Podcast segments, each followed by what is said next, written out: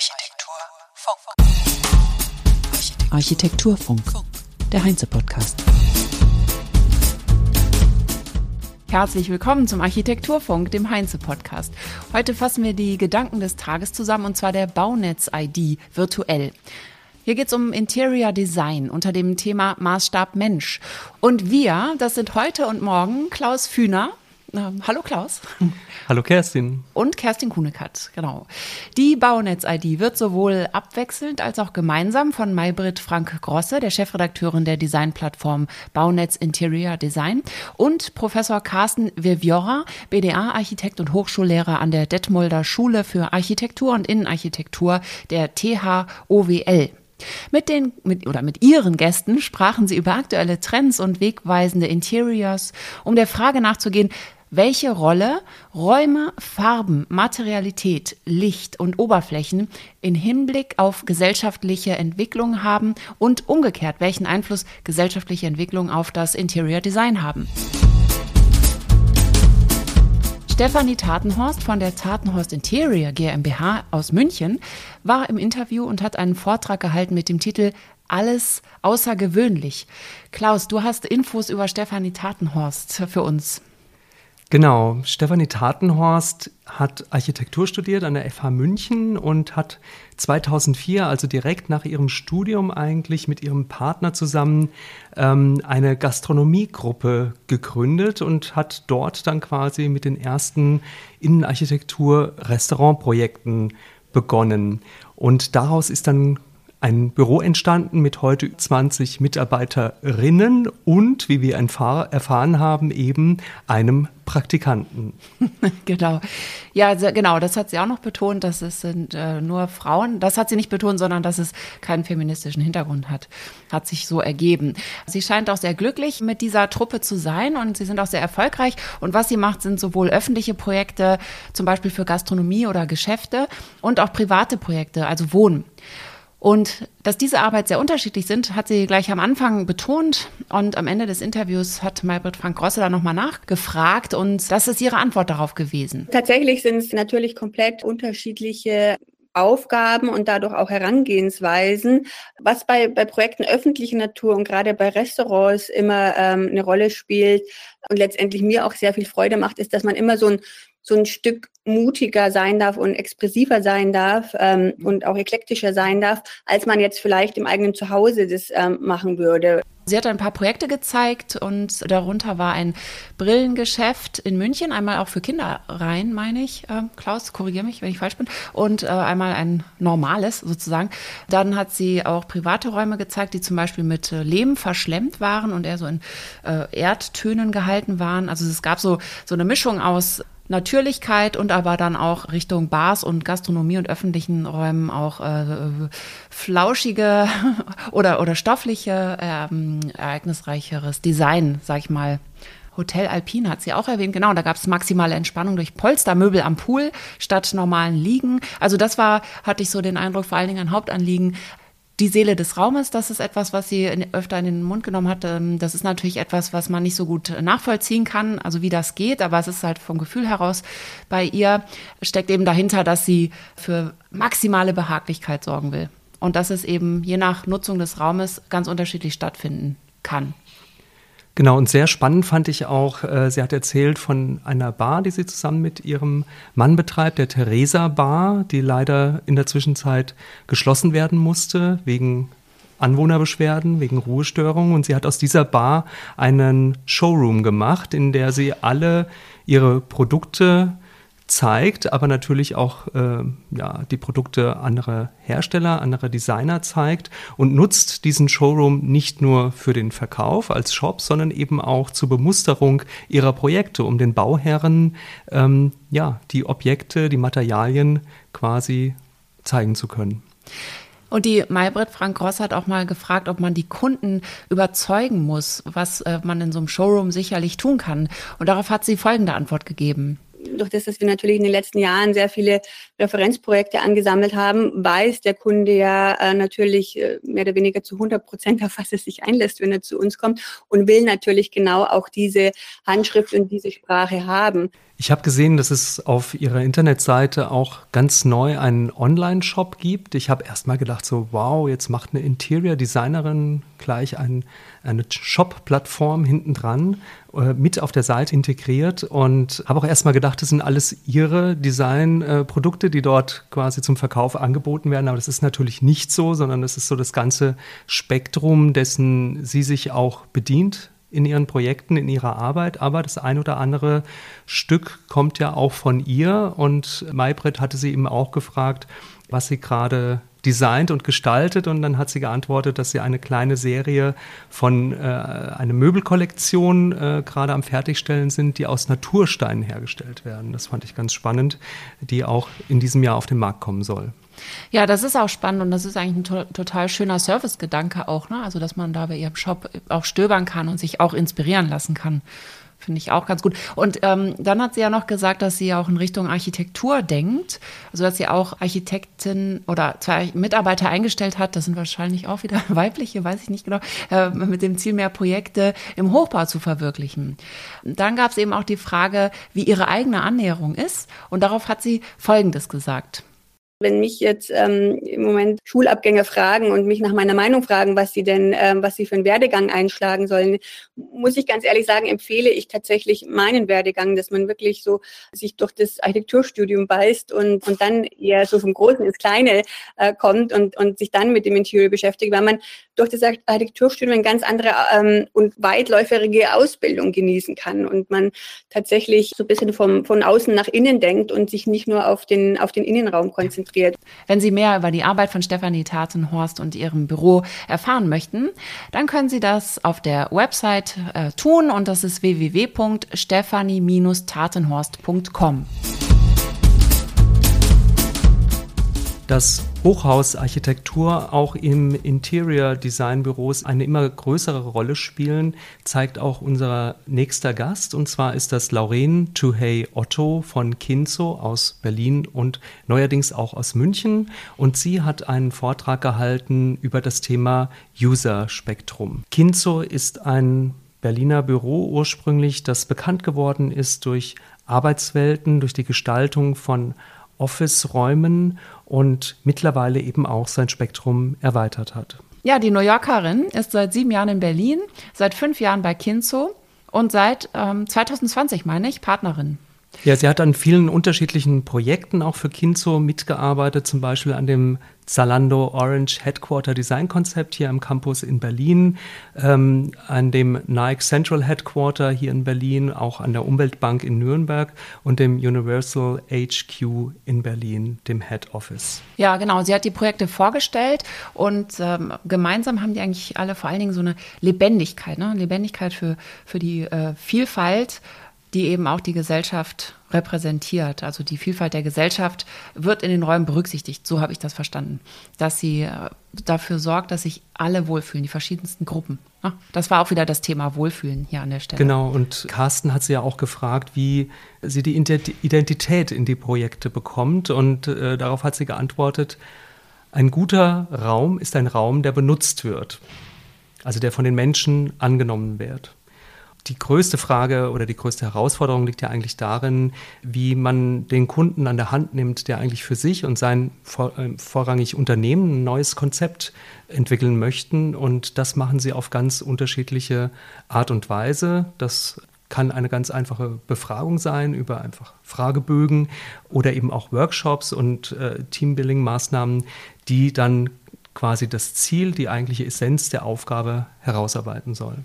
Genau, und dann das, dadurch sind die Arbeiten so verschieden, weil sie sagt, sie wollen da nicht den Kinzo-Stempel draufdrücken, sondern eben genau das, was du gerade gesagt hast, die Identität damit einfließen lassen des Bauherrn. Und dann, äh, das fand ich auch sehr schön, sagte sie eben, dass sie so coole Bauherren hat.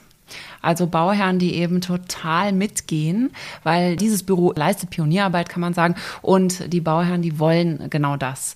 Und vielleicht ist das Risiko beim Interior Design doch weniger groß als beim Bauen an sich. Das hatten wir ja auch schon öfter mal hier im Podcast, dieses Thema. Und da ist sie so sehr zufrieden, das hat man gemerkt. Und in der kurzen Vorstellung der langen Bürogeschichte kommt ja auch heraus, dass es einen Pioniergeist gibt. Also sie haben ja, das erste Projekt war ein Club 1999 in Berlin. Und es war ähm, auch interessant, dass sie darüber erzählt, wie kuratiert man eigentlich einen Club, der eigentlich ja nur zum Club wird, in dem alle da sind und eben äh, den Club zum Club machen. Also was ich auch noch ganz spannend fand, war, dass sie gesagt hat, dass ihre Kunden, die Bauherren eigentlich jetzt mit der Pandemie viel offener und viel empfänglicher geworden sind für außergewöhnliche Lösungen. Sie mussten vorher viel, viel mehr daran arbeiten, um ihre Ideen vielleicht auch umsetzen zu können. Aber jetzt, durch die Pandemie, haben alle eigentlich diesen Impuls bekommen, auch ihre Arbeitswelten neu zu denken. Genau, auch so das Surfen zwischen den Dingen habe ich mir notiert. Ich weiß nicht, ob das jetzt auf Deutsch gesagt wurde und ich habe das so übernommen oder ob ich es übersetzt habe und es jetzt auf Englisch gesagt, weil der Vortrag war ja auf Englisch, das Interview dann auf Deutsch. Jedenfalls geht es äh, genau darum, dass man, dass die Räume nicht monofunktional sind, sondern eben mit Überlappungen. Und da spricht sie dann auch vom dritten Ort. Die Frage nach dem dritten Ort. Also der erste Ort zu Hause, der zweite Ort der Arbeitsplatz, der dritte Ort eben der andere Platz. Und als Herr Viviero danach fragte, was ist denn für dich der dritte Ort, sagt sie. Ich glaube, die beste Büros, was ich gesehen habe, haben diese dritte Ort da drin. Zum Beispiel ein Tonstudio. Und wenn du so ein Listening Lounge hast, wo du die Sachen richtig gut anhören kannst und dann du hast ein Wand, was du komplett öffnen kannst zu einem Gemeinschaftsbereich, dann ist es plötzlich ein DJ-Booth und ist nicht mehr für die Arbeit geeignet, aber es ist eigentlich für ähm, das Aufenthaltsqualität geeignet. Und ich glaube, wenn wir immer die, mit dieser multifunktionale Bereiche, diese Hybridfunktion arbeiten, dann können wir an dieser Linie laufen zwischen Arbeit und nicht mehr Arbeit. Also für mich ist das total nachvollziehbar, weil ich habe auch nie verstanden, was ein Wohnzimmer ist. Weil ich kann in, in der Küche kochen, ich kann im Bad mich waschen, aber im Wohnzimmer kann ich wohnen. Also was ist Wohnen? Und das ist, glaube ich, genau der Punkt, der damit angesprochen wird, dass es einfach Räume geben muss, die für alle Nutzungen offen sind und frei sind. Und da steckt ja auch meiner Meinung nach so die große Herausforderung drin, eben diese Räume zu schaffen, dass sie eben für viele unterschiedliche Anwendungszwecke herhalten können. Ja, abschließend hat Laureen gesagt oder eine Folie gezeigt, auf der stand Ultimately as architects and interior designers we create spaces at a point in time which will be ever evolving and growing over time. Und übersetzt bedeutet das so viel wie schlussendlich gestalten wir als Architekten und Innenarchitekten Räume zu einem bestimmten Zeitpunkt, die sich über die Zeit entwickeln werden und wachsen können. Ja, auch äh, Klaus, du hast es eben am Anfang gesagt, dass sie auch Richtung Architektur denken. Und ähm, das sagt sie auch. Es gibt jetzt, soweit ich das jetzt richtig erinnere, keine richtigen Pläne, was Hochbau angeht. Aber sie sagen eben auch, genau wenn man das Innere entwickelt, dann entwickelt sich irgendwann auch das Bedürfnis, bis nach außen vorzudringen und dass es nach außen strahlt, hat sie gesagt, ne? in ihrer sehr positiven und lebendigen Art. Genau, und sie hat ja auch in einem äh, Berliner Wohnbauprojekt davon berichtet, dass sie da auch zum ersten Mal die Räume mitgestalten durften. Das ist ein äh, Projekt gewesen, was sehr stark über den Außenraum natürlich arbeitet und bei dem sie dann Pavillons quasi in den ja, Innenhöfen mit realisieren konnten. Und nachschauen kann man natürlich die Projekte auf der Website von Kinzo. Das ist www.kinzo-berlin.de. Die dritte Veranstaltung war ein Talk. Trends im Interior ist weniger mehr. Einsatz von Material in innenarchitektonischen Konzepten. Die Referentinnen waren Sandra Bruns vom Atelier Raumfragen und Professorin an der THOWL, Hochschule für Architektur und Innenarchitektur, Fabian Freitag von Fabian Freitag Studio, ein Büro, das auch schon mit Preisen versorgt ist mit dem Iconic Award für innovatives Interieur und Best of Interior 2019 zum Beispiel. Und Pia Döll von Döll Innenarchitektur aus Frankfurt. Sie ist die Präsidentin des BDIA und Innenarchitektin. Ja, das Thema Nachhaltigkeit ist nicht mehr aus der Innenarchitektur wegzudenken, sagt Malbrit Frank Grosse. Ähm, die Kurzlebigkeit in der Innenarchitektur ist ja eine Besonderheit und erfordert einen verantwortungsvollen Umgang mit den Materialien.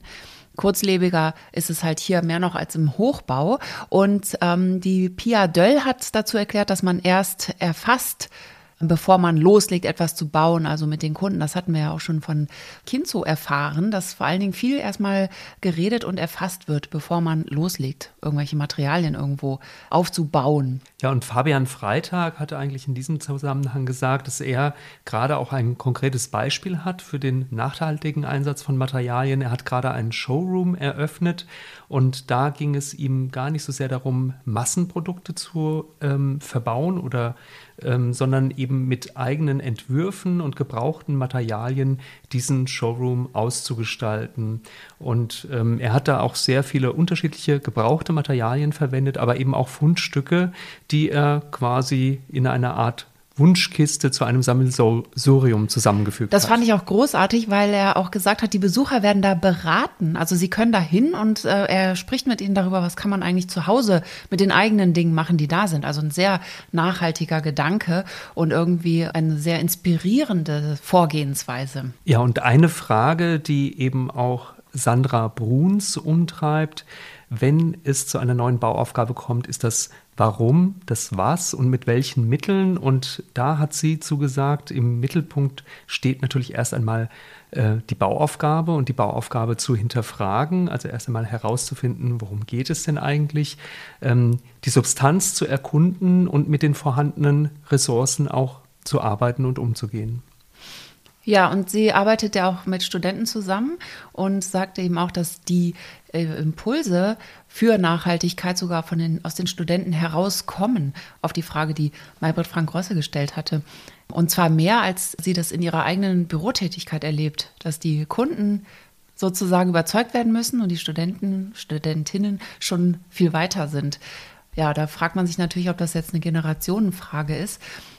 Ja, weil wir eben bei dem Showroom von ähm, Fabian Freitag waren. Der hat von einer Materialkrise gesprochen. Ähm, Klaus, die Materialkrise, ist damit äh, sozusagen gemeint die, die Müllansammlung oder gibt es irgendeine Knappheit, von der ich jetzt nichts weiß? Naja, es gibt natürlich eine extreme Knappheit. Er hat äh, äh, gesagt, dass er keinen Schreiner gefunden hat, der ähm, genügend Material, genügend Holz zur Verfügung hat. Aktuell, weil alle mit Holz bauen. Weil also. Holz mhm. im Moment extrem teuer ist und eben extrem knapp ist. Und deswegen, das war vielleicht auch ein Motivator dafür, ähm, hat er sich eben quasi auf gebrauchte Materialien konzentriert. Ja, er hat ja auch ganz klar gesagt, er versteht gar nicht, was das für ein seltsamer Trend ist, dass alles immer neu aussehen muss. Da muss ich auch direkt an die Mode denken. Ne? Also jeder braucht immer blitzblank leuchtende Sneaker. Wenn das dreckig ist, dann ist das äh, schon, tauscht man die schon aus, so ungefähr. Ne? Genau. Und das äh, spielt ja in der Modebranche auch eine Rolle also Messebau darüber wurde gesprochen, aber natürlich auch die, die Läden, die sozusagen in immer kürzeren Abständen, so wie sich auch die Mode ändert, äh, eben auch verändern in ihrem Innendesign. Und dass das sozusagen auch, ähm, was für Innenarchitekten ist, eine Aufgabe, von der viele gelebt haben, aber dass das heutzutage quasi immer mehr so ein No-Go wird, weil wir nicht mehr so viel einfach rausreißen und neu machen dürfen. Das war auch genau, Thema das ist, Talks. Das ist ein Konflikt eigentlich äh, in den Innenarchitekten. Also wir wissen, dass Hotels oder Hoteleinrichtungen eine Halbwertszeit von fünf bis sieben Jahren hat. Dann ist das tatsächlich aus der Mode. Also mit der Mode äh, impliziert man ja automatisch auch eine Schnelllebigkeit in dem Geschäft und das ist auch das Thema Messebau wurde angesprochen, ob hier auch ein Konflikt besteht, eben hinsichtlich der Nachhaltigkeit, dem Ressourcenverbrauch.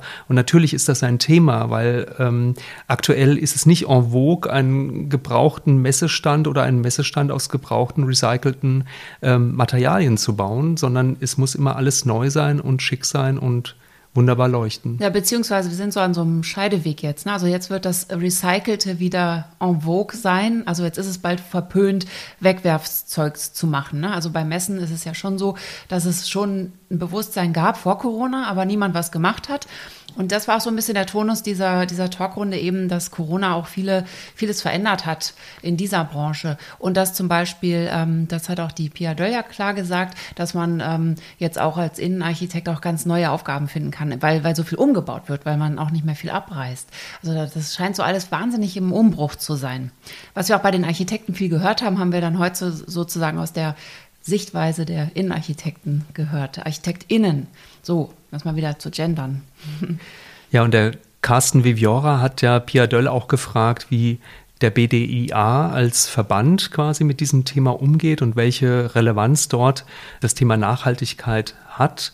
Und Pia Döll hat dort geantwortet, dass es ja, das natürlich eine große Bedeutung hat und dass sie auch ihre Haltung natürlich äh, an ihre Mitglieder weitergeben. Es gibt ein Positionspapier und auch ein ganz klares Bekenntnis für den Einsatz ökologischer Produkte, wobei sie eben aber auch gleichermaßen gesagt hat, dass dort eine Zusammenarbeit mit der Industrie oder dem Handwerk nicht stattfindet, dass der BDIA sich da auch ganz klar abgrenzt und sich nicht äh, vereinnahmen lassen möchte.